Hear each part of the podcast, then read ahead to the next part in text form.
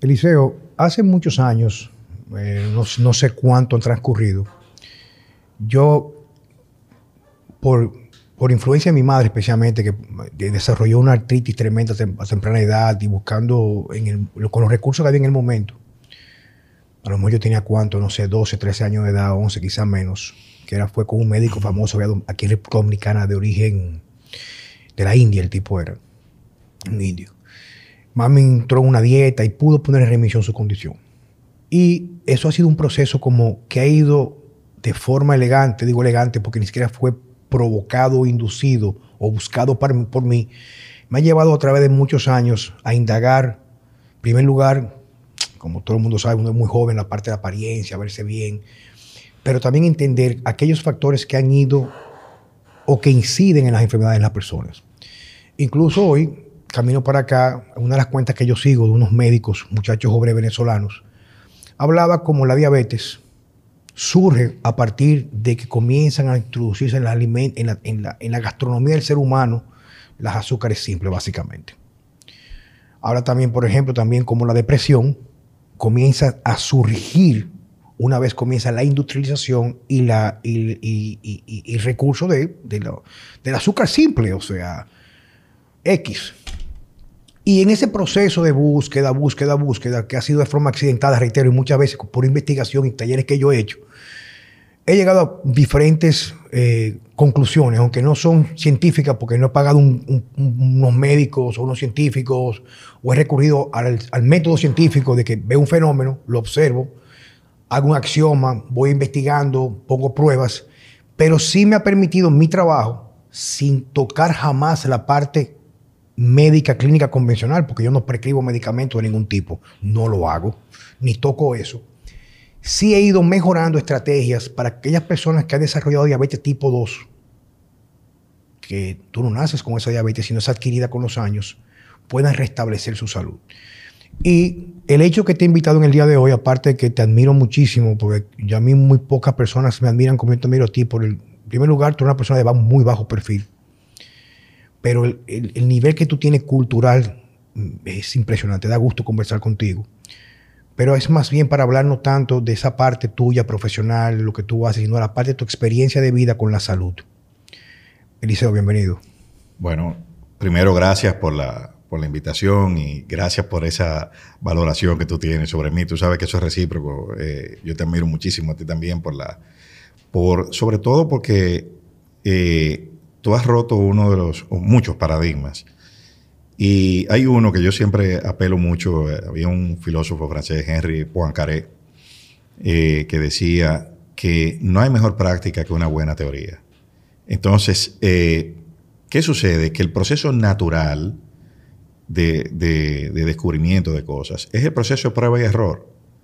y tú has demostrado con tu proceso de prueba y error que muchas de las cosas que nosotros creíamos y que creemos, que mucha gente cree, pues no son, no voy a decir que no son ciertas, pero no son como la gente las dimensiones. No son absolutas, ¿verdad? Exactamente, exactamente. Entonces, eh, ¿qué es verdad? Bueno, aquello que no puede ser falsable según la escuela de los filósofos, de los filósofos del conocimiento falsacionista eh, austríaco. La verdad es lo que no emite contraejemplo. O sea, el sol sale por el este hasta que se demuestre que un día sale por otro lado. Es así. Los cuervos son todos negros hasta que se demuestre que es un cuervo blanco. O sea, entonces, esa es la, la, eh, idea, ¿no? Y en, estos casos de nutrición, de diabetes, es mucha la desinformación que hay. Eh, para mí ese es el principal problema. Es el desconocimiento eh, que, que, tiene el ciudadano común y, voy a decir, ¿por qué no? Los médicos, que te dicen cosas, a veces no saben transmitirla como de la forma que, eh, adecuada. Eh, el sistema tiene frente a grandes dilemas cuando tú llegas con, un problema. Eh, ¿Quitamos el síntoma o atacamos la causa? Entonces, cuando tú llegas enfermo, lógicamente lo que se trata es de quitar el síntoma, pero no se va a la causa. Y lo tuyo es ir a la causa, precisamente. O sea que ese es el, gran, el, gran, gran aporte de lo que tú haces. Sí, mira, yo en, este proceso que me, ha tocado a mí con los años, y especialmente en los últimos cinco años, cuatro años ha sido bastante acelerado, digamos que una progresión no matemática, sino geométrica en crecimiento, es que me ha permitido inclusive codearme con buenos médicos convencionales tradicionales que ya van incorporando la parte de medicina funcional.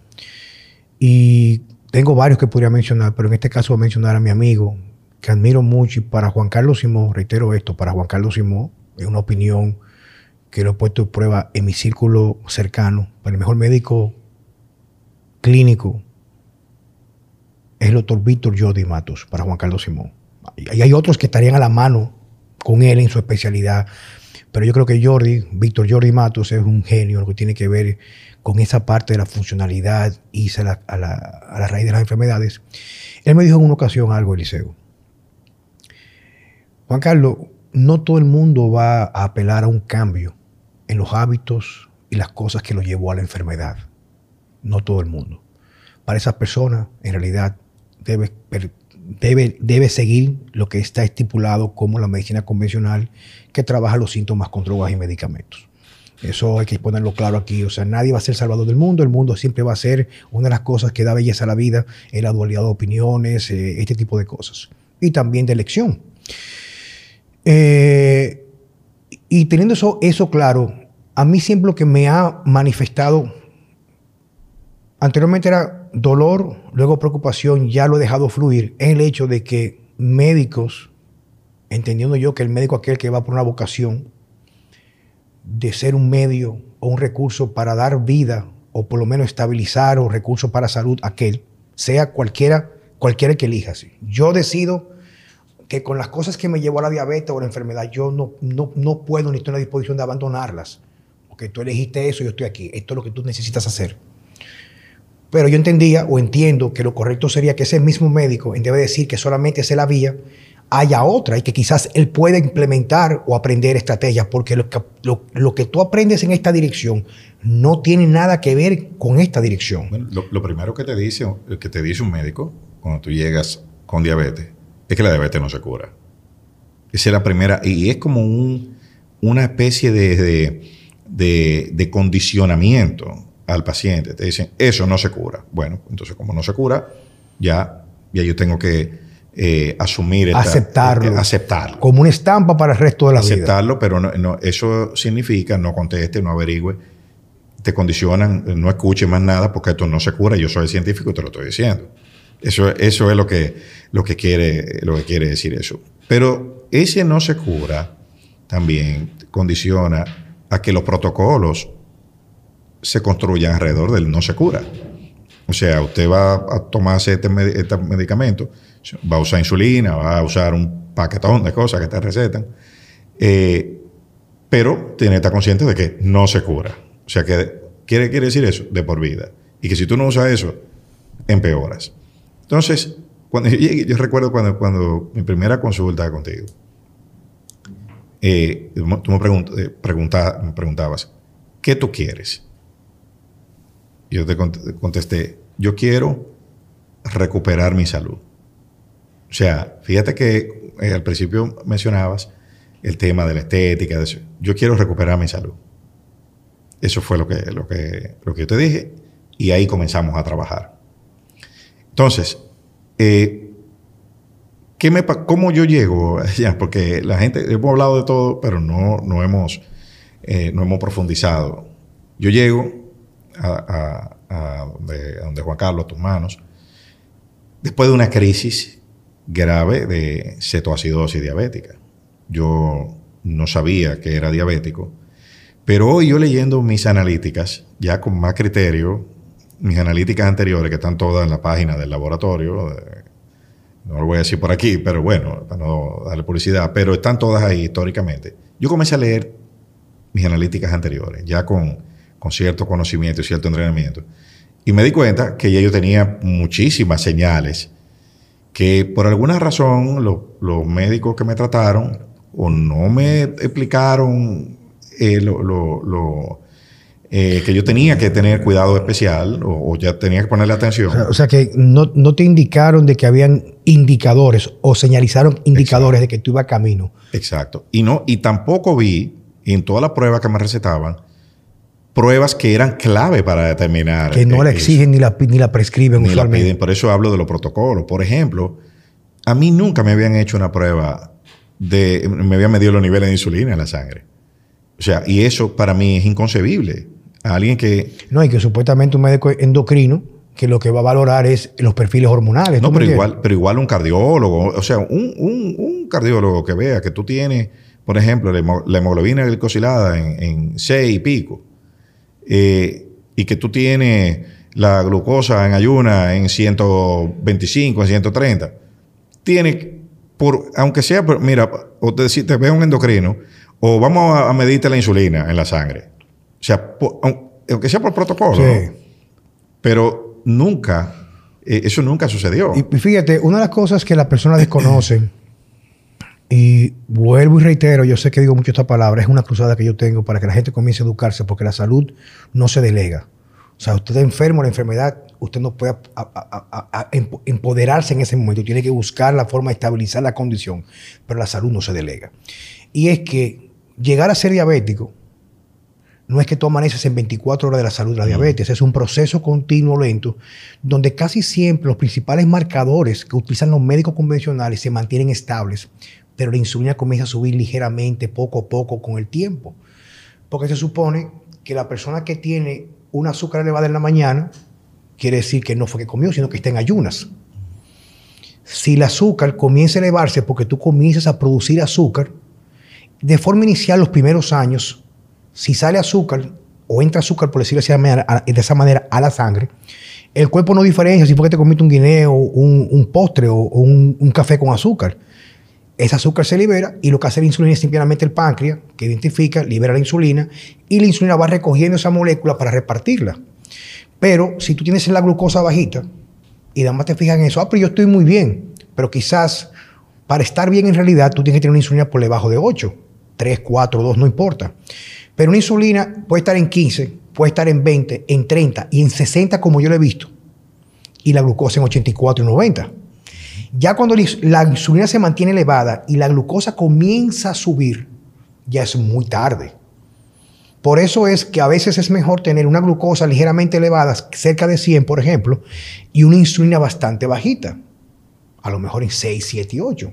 Porque la glucosa puede variar en un momento. Incluso si tú vas a, tomarte la muestra de sangre en la mañana y tuviste un pico excesivo de cortisol porque saliste muy tarde o lo que sea, ese cortisol va a hacer que tú produzcas azúcar. Ahora, ¿qué cantidad de azúcar está entrando al cuerpo? Entonces, como tú dices, es una de las cosas, reitero, reitero, del médico que eh, aprende una herramienta, pero obvia la otra, o más bien niega la otra, ni siquiera perdón, yo no, quiero juzgar a todo el mundo, pero si yo soy médico y me interesa la salud de ese paciente, la salud, y que yo en busca de esa salud pueda yo lucrarme, que tú tienes que pagar tu factura y, yo hago lo mismo, yo cobro por lo que yo hago, pero por lo menos yo entiendo que debe ser más coherente en entender, y está supuesto, porque todo médico en los primeros meses, eh, el primer semestre, eh, eh, ve Fisiología de Guyton, que es un libro que prácticamente como la Biblia en medicina cuando tú entras y se explica todos esos fenómenos. Entonces, como tú, como dices, o sea, yo veía marcadores que me iban llevando a la, parte de la cronicidad, o sea, los años padeciendo y que se manifiesta, porque se manifiesta con incremento de la grasa visceral, la, barriga. No es que tú, no es que tú estás poniéndote gordo, es que tú estás ya en un estado de resistencia a la insulina. Por eso es que la grasa visceral, estar gordo, tú no estás bien, es una manifestación o más bien tener sobrepeso o barriga es un síntoma de una condición subyacente que no se ve si no hay una interpretación funcional de los valores de, laboratorio. Así es. Y, yo como ahora como paciente, eh, como usuario del sistema ya del lado del, paciente, he notado muchísimas falencias eh, con las que se ejerce la medicina en la República Dominicana. ¿no? O sea, yo no estoy atacando a ningún médico, o sea, para que no sino temas sistémicos. Por ejemplo, los médicos dominicanos, casi ninguno tiene los récords de los pacientes. O sea, tú eres que tienes que llevarle los análisis. Y, la, analítica que te hiciste eh, para esta consulta, en la próxima él no la tiene. O sea, eh, eh, y eso debería, debería tenerlo en serie para ver cómo tú vas evolucionando. Pero, o sea, son, son, muchas, son muchas cosas. Lo otro son las... el, si hubiese seguido el plan el plan de alimentación que a mí me No, dieron. es una barbaridad, Eso, muchachos. eso es, eso es, o sea, dándole galleta de, de soda a un, dia- a un diabético. Sí, pero fíjate lo interesante de Sí. todo esto. Cuando te voy a interrumpir para aprovechar eso. Maicena. O sea, Sí, pero voy, voy contigo. Yo creo que escuchen esto.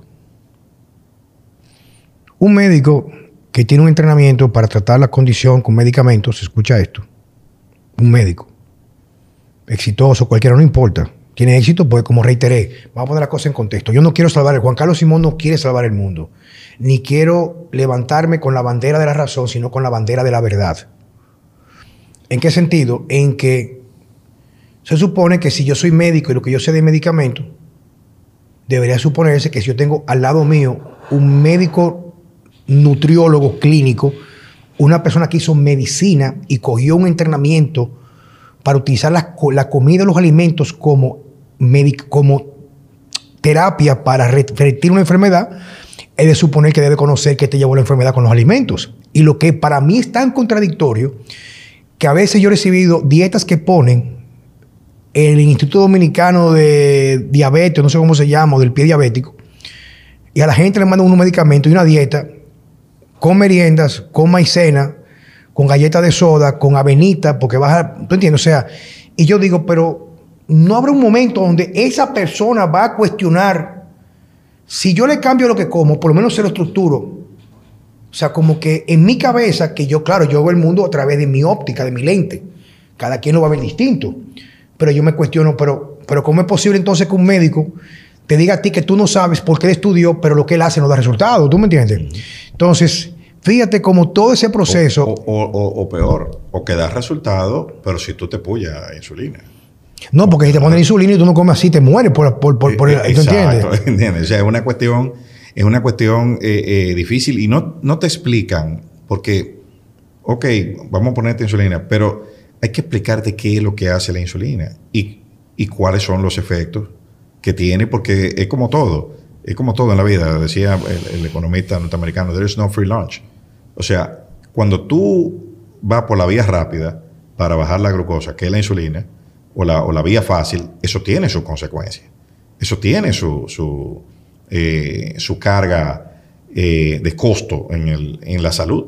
Igual que los, los tratamientos para el colesterol, que ese es otro de los grandes, eh, de las grandes, vamos a decir, los grandes monstruos que se han despertado, donde hay muchísima desinformación con el tema de- de- del, del colesterol. a todo el mundo le mete y, miedo con y- eso. y eso es un tema viejo. Y yo te reitero, o sea, y yo sé que el médico que me está escuchando, yo sé que no le va a gustar mucho lo que yo voy a decir. Y le va a gustar también lo que le voy a decir. Yo sé que el médico no es eh, eh, eh, culpable ni, ni lo haga de maldad. Él, él es simplemente, él es una víctima del No, sistema. es que se ve, es se ve en el dilema. ¿Qué curamos? ¿El síntoma o la enfermedad? O sea, eh, para él, cuando tú llegas enfermo, porque ya tú llegas diabético, ya lo que tiene que hacer es tratar de, de- reducirte los síntomas. No se puede, no se detiene con cada paciente porque déjame decirte una cosa, esto requiere disciplina. Disciplina y cambio de hábito y sobre todo una capacidad que no todo, no todo el mundo la tiene, que es la capacidad de desaprender para reaprender. Ahí viene la parte que estaba comentándote. O sea, yo no creo que, yo no creo, salvo algunas excepciones, pero yo no creo que ningún médico en realidad lo haga de maldad. O sea, él no va a prescribir un medicamento sabiendo que es un efecto secundario. Quizás él va a ponderar que el beneficio que tú vas a recibir supera a la parte negativa, los efectos secundarios. Pero, o sea, yo te voy a decir algo, viejo. O sea, eh, cuando yo me puedo hablar con médicos y yo, incluso para sentirme con derecho, entre comillas, de discutir sobre los temas del sistema cardiovascular, yo concluí un, conclu- concluí un fellowship en biología y metabolismo vascular del Metabolic Medical Institute. Concluí hace ya cuatro o cinco años. Fueron dos años de estudios con videos, eh, clases presenciales en Estados Unidos. Y yo entendí que en realidad el colesterol no es el detonante de la, de la- de la condición cardiovascular, sino más bien problemas de trastornos metabólicos como hiperinsulinemia, lo que tú estabas viviendo. O sea que práctica- prácticamente aquellas personas, las mayorías, que tienen a desarrollar problemas cardiovasculares es un efecto secundario a trastorno del azúcar mal diagnosticado por muchos años. Porque para construir una placa de ateroma no toma cinco días, son años, 10, 12, 15 años, 20 años a la obstrucción de tener una luz arterial, o quiere decir, dígase, un paso claro de la sangre, se va reduciendo esa luz arterial con las placas.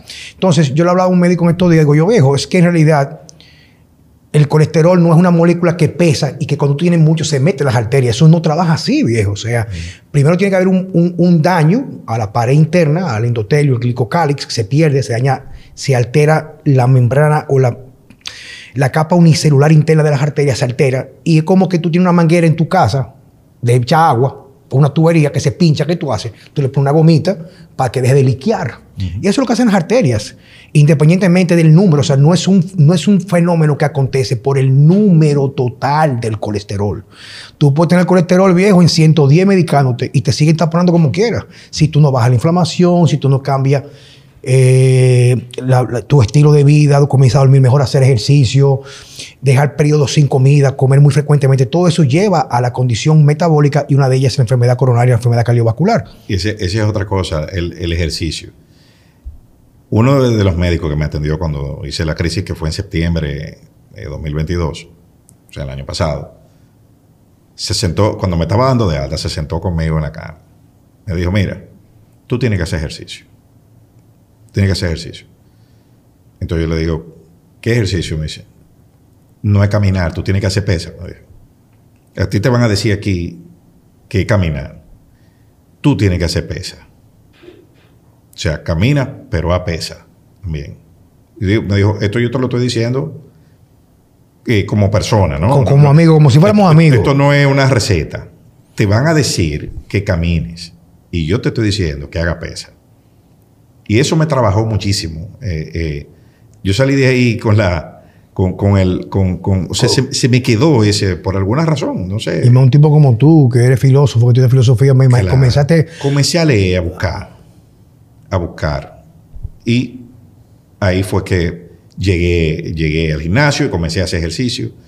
Y la verdad es que yo, o sea, y puedo decirte que he logrado revertir la condición. Bueno, tú, tú lo sabes porque tú has visto mi analítica.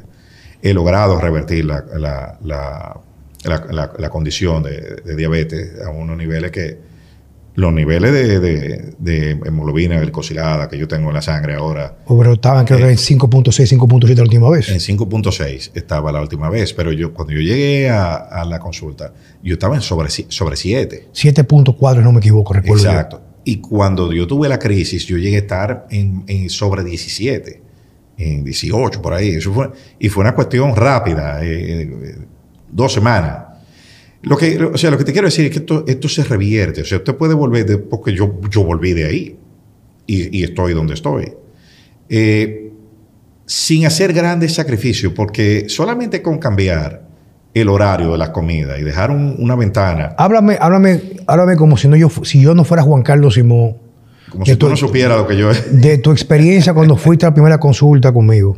Bueno, eh, ya comencé diciendo la primera, la primera cosa que, que, tú me preguntaste fue qué yo quería. Y eso es muy importante, eh, porque ahí es donde aterrizan. Si uno tiene unas expectativas muy fuera de lo de lo racional, ahí es donde, donde, donde se aterriza. Dice, no, espérate, tú, esto aquí, aquí y así. Yo te dije eh, que había llegado por un tema de salud, que mi prioridad era recuperar eh, mi salud, cosa que he logrado eh, gracias a, las herramientas que tú me has proporcionado. Lo otro puede ser, bueno, estético, pero eso es secundario. Pues si tú no estás sano, no importa que tú te veas bien si estás enfermo. Eh, o, bajar de peso, que sea otra cosa. Eh, nosotros estamos muy enfocados en el tema del peso. Tengo que bajar 10 libras, tengo que bajar 5 libras. Yo intenté muchísimas cosas para bajar de peso y lo logré muchas veces. Pero cuando yo leo mis analíticas de esos tiempos donde yo estaba incluso con menos peso que el que tengo ahora, yo no cambio mi bienestar, eh, o sea, la, la, condición de salud que yo tengo ahora por, la por solamente por, la mera parte estética, digamos. Exacto, porque, o sea, eh, es lo que tú compras. Tú compraste una, una cosa para reducir peso. Bueno, tú bajas de peso, pero tú no estás comprando salud. O sea, tú lo que estás comprando es bajar de peso. Perfecto. Y eso sirve para eso, pero no sirve para darte salud.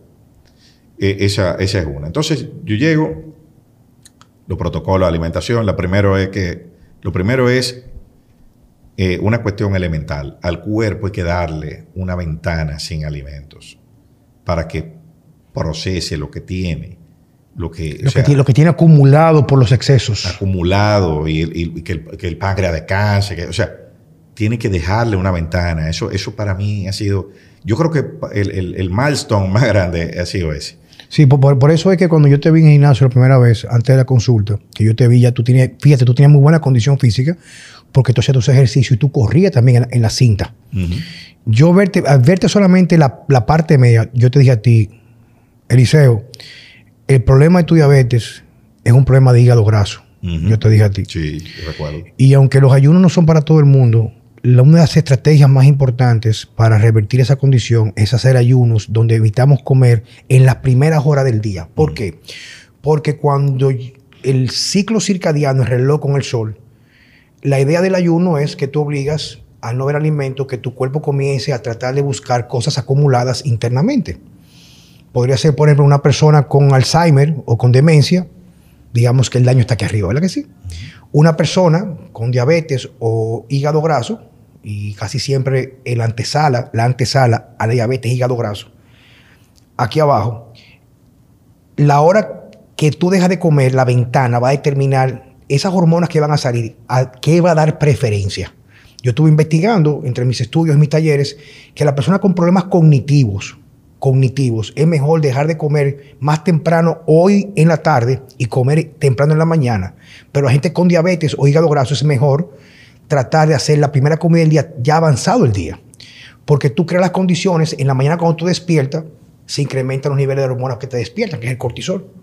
Y cuando el cortisol está bastante alto, y otras hormonas como el glucagón, que sube a carencia cuando comienza a bajar la insulina, va a comenzar a romper, entre comillas, esos depósitos de grasa en el hígado, que es el hígado graso, para crear energía alterna por la falta de glucosa en tu alimentación.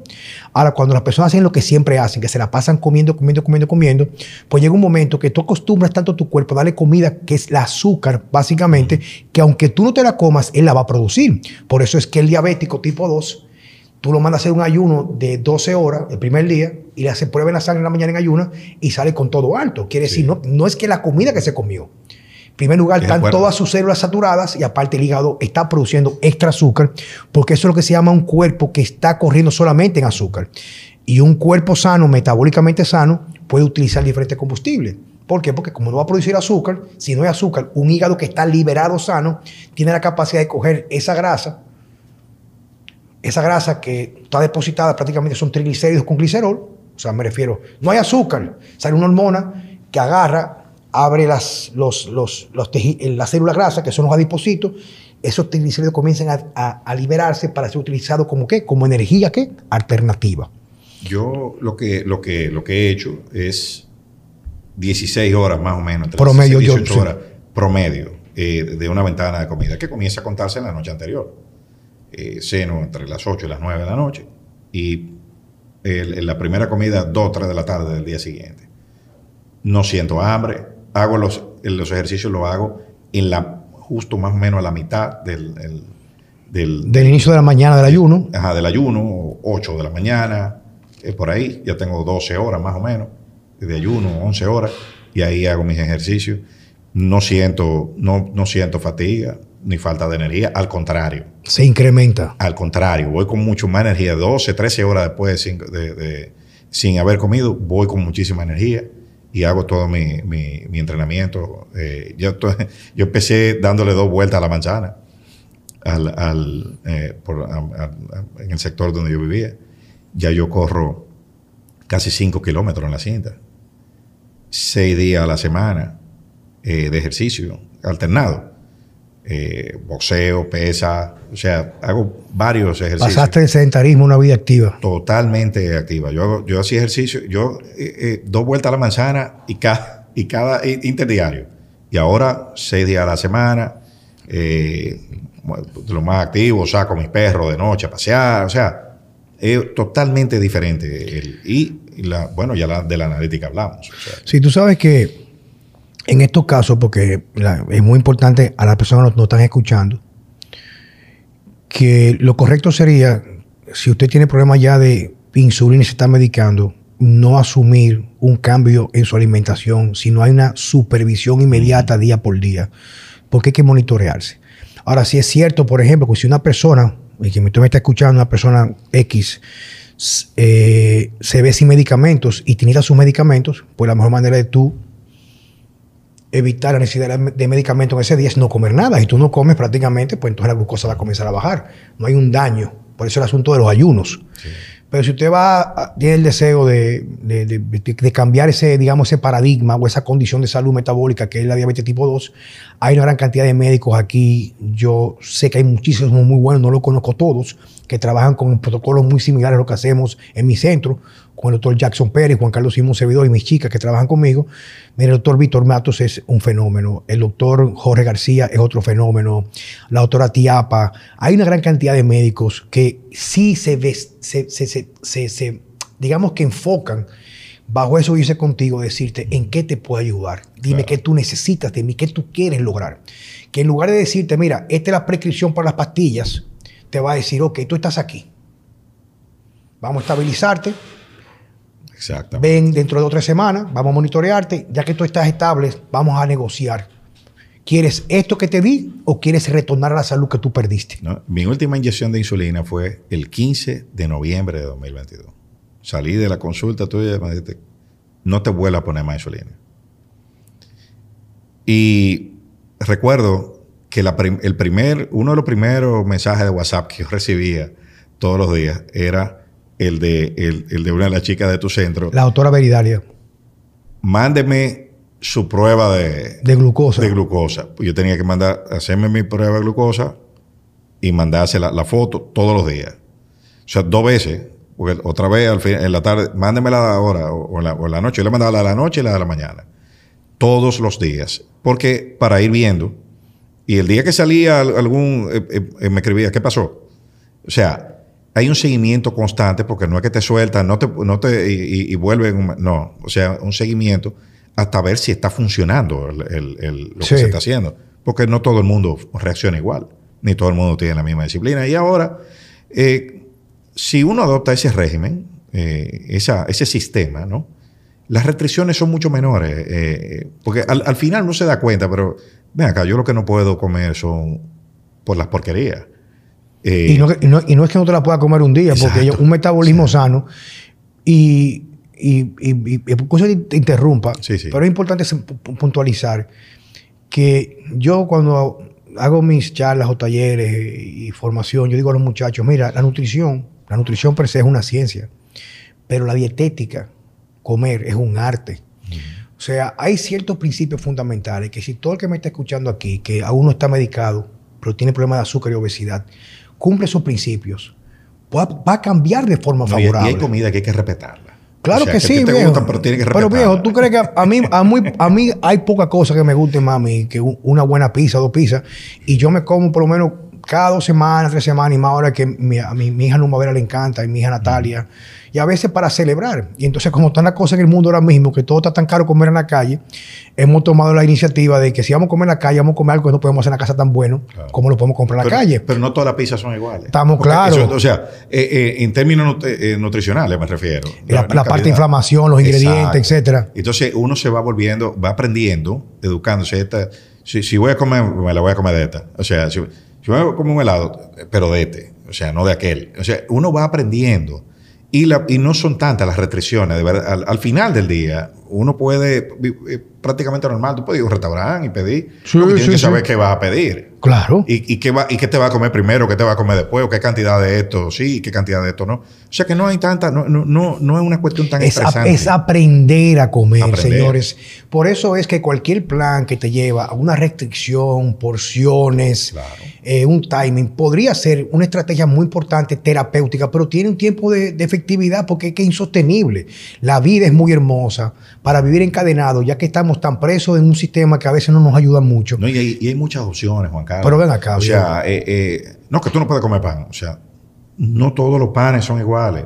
Tú no siempre puedes Ahora comer te, pan. Ahora te voy a una cosa, Eliseo. Vamos al extremo del pan que no es apropiado. Tú mañana me... o alguien me invita a su casa y lo que hay en la noche es un pan de agua con jamón y queso y un chocolate en agua. Tú por comer ese día, tú no te vas a enfermar para atrás. No. Uno se enferma por las pequeñas cosas que uno no entiende, que no son dañinas, que son lo que van soco- socavando la salud. Poco a poco tú la vas perdiendo. Y un cuerpo sano, sano, tiene la capacidad de manejar un extremo y que casi siempre con un pequeño ayuno tú restableces el daño hecho, como dice el doctor Mark Houston. La aterosclerosis es un fenómeno postpandrial. Cada vez que tú comes algo, hay un pequeño proceso que podría llevarte al endurecimiento de las arterias, pequeñito. Mientras la comida es más, más mala, inflamatoria, procesada, dañina, pues se incrementa ese daño. Y es simplemente si, la- si usted come algo malo ahora mismo, pero merienda a las dos horas, come de luego, luego vuelvo merienda, va picando, entonces no le da tiempo a su cuerpo revertir el daño que está eh, hecho por esa ingesta de esos alimentos. Entonces, es bueno antes de concluir explicar que en el caso del liceo, ya voy a tomar tu, testimonio, eh, si más no recuerdo, que es casi siempre lo que utilizamos allá, especialmente, reitero, bajo la guía del doctor Jackson Pérez, que es nuestro médico cabeza, cabecera, es algunas personas ya con mucho tiempo, con trastornos y hígado graso, una hemoglobina glicosilada muy elevada, aún con los tratamientos de medicamento insulina, casi siempre le, introducimos, casi siempre por dos o tres semanas, a veces menos, una dieta puramente de eliminación, la más potente de todas, que es un tiempo limitado, una dieta más o menos tipo carnívora cetogénica. ¿Para qué? Para dar nutrientes, permitir que con esas proteínas, que también son muy importantes para desintoxicar el hígado, se hacen dos comidas al día altas en proteínas y grasas saludables, nada de azúcar. Eso permite que ese cuerpo rápidamente comience a bajar esa carga de acumulación de glucosa y la insulina comienza a responder. Y para lograr que este proceso se pueda magnificar o acelerar, hay un protocolo de suplementación muy puntual con unos suplementos que toman en las mañanas, en la mañana, perdón, en ayunas, que va a facilitar tener herramientas y micronutrientes para que ese hígado pueda tener ese proceso de desintoxicación y eliminación de grasas. Entonces, esto es un proceso muy elegante. Se van a tomar en cuenta otros factores como su nivel de vitamina D. Hay tantas cosas, pero esa estrategia se va a decidir en función a la historia del paciente. Y a la respuesta. Y la que va- respuesta que, vaya tenga- vaya teniendo, porque tiene una parte, yo digo que es un arte dietética, porque yo puedo tener un plan, pero casi siempre el plan se va modificando en función a la manifestación de cómo el cuerpo y la analítica y los resultados y las cosas medibles como la glucosa en ayuna se van modificando. Y, y es, es totalmente cierto y reitero, lo bueno de este, de, de- este sistema eh, de, alimentación y de, y de vida es que no lleva tantas restricciones. O sea, no es que, que yo no puedo comer, que tengo que medir. esto no lleva tantas restricciones. El mismo cuerpo, una vez, una vez uno logra adaptarse. Ya, por ejemplo, eh, eh, como, como decíamos hace, hace unos minutos, tú puedes comer tu pizza. Si yo como pizza todos los domingos, todos los domingos, porque a, a- a mi hijo pequeño le gusta y a Claro. todos nos gusta, yo me como, pizza todos los domingos, pero el lunes a las 8 de la mañana yo estoy en el gimnasio. Y, y, y, haciendo mi ayuno y de lunes a viernes yo no, no te como nada que no, fuese, eh, eh, eh, no, no esté dentro de lo que... Y el, y el plan es con comida, señores, sin, sin, sin contar calorías, sin contar porciones. Sin hambre. O sea, tú vas a comer con hambre, se te va a mitigar la ansiedad. En fin, ya para ir cerrando, quiero dar un mensaje. Ante todo, Liceo, te agradezco mucho la visita. Yo sé que tú eres muy ocupado. Y creo que como se trata de vida sana con Juan Carlos Simón, creo que un aporte muy importante de vida sana será compartir contigo tus enfoques filosóficos sobre lo que está pasando en el mundo. creo que vamos a coordinar con mi asistente, la doctora Veridalia, o Fanny, para ver cómo podemos venir. Y así en ese podcast prácticamente tú, tú serás el conductor para que puedas ilustrarnos de tu perspectiva del mundo, cómo va la actualidad y las respuestas de los grandes filósofos en relación a esto. Cuando tú quieras y, te agradezco la invitación y sobre todo, y, ya como un mensaje final, enfóquense en su salud. Olvídese de que si usted está gordo, está flaco, es lo que importa es la salud. Porque al final de la jornada, eso es lo que nos va a dar calidad de vida. No es está bonito, está feo, está gordo, está flaco. Eso viene después, porque después usted se siente bien, usted se quiere ver bien. Pero lo primero es, es eso. Y preocupante, o sea, eh, cuando yo salía a hacer los ejercicios por la mañana, cuando yo caminaba y corría, yo veía lo que, lo que estaban comiendo eh, eh, a- los adultos jóvenes, muchachos, muchachas, que trabajaban en un banco que, que yo paso al frente, pasaba por el frente. Y la verdad es que nos están matando. O sea, la, la, industria, o sea, lo que el, modelo de alimentación eh, está acabando. Y la, en 10 años, en 15 años, yo no sé cuántos diabéticos, eh, eh, hipertensos y, y, con enfermedades cardiovasculares habrá en este país. Y las implicaciones que conlleva el deterioro de la calidad del individuo, la calidad de la sociedad, la calidad del país y la calidad del mundo. Exactamente, eso, eso es gravísimo. Como dice el doctor Sean Baker, él dice, el objetivo no es rebajar para estar saludable, es buscar la salud para poder rebajar. Así es. Eliseo, muchas gracias por estar con nosotros. Señores, hasta la próxima en Vida Sana con Juan Carlos Simón.